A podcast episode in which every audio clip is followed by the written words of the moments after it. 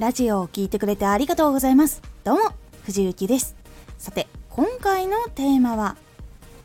ラジオを作るときは伝えたいことより求められているもの。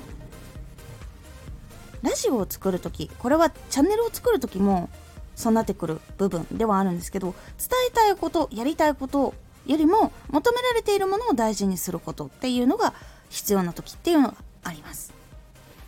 このラジオでは毎日16時、19時、22時に声優だった経験を活かして初心者でも発信上級者になれる情報を発信しています。それでは本編の方へ戻っていきましょう。これは求められていることで自分ができないことをやるっていうことではなくて自分が得意で自分が好きなことで活動していくそこを中心としてそこで求められていることは何かを考えてやっていくことっていうのが大事なんです。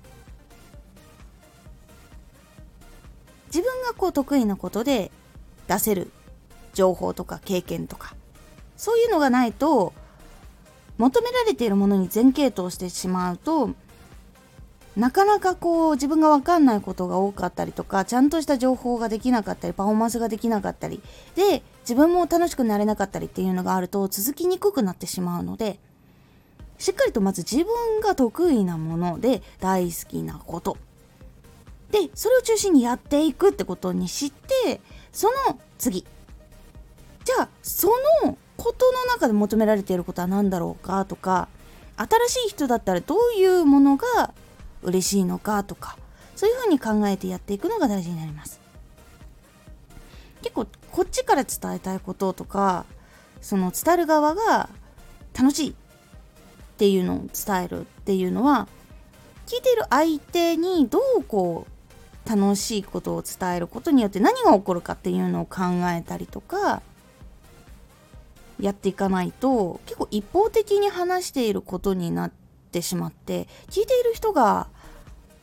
こう聞いていられなくなってしまうっていう部分があるので是非皆さんラジオを作る時とかチャンネルこう設定する時に求められているものも考えるようにしてみてください。今回のおすすめラジオ。時間お金がない中で活動を削るのは本末転倒。活動で本当に食べていきたいって考えている方は結構厳しい中にはなるんですけどその中でもやっぱり活動の時間を削る活動しなくなってしまうっていうのは結構本末転倒になってしまうのでそこをどういうふうにやっていくのがいいのかっていうお話をしておりますこのラジオでは毎日16時、19時、22時に声優だった経験を活かして初心者でも発信上級者になれる情報を発信していますのでフォローしてお待ちください。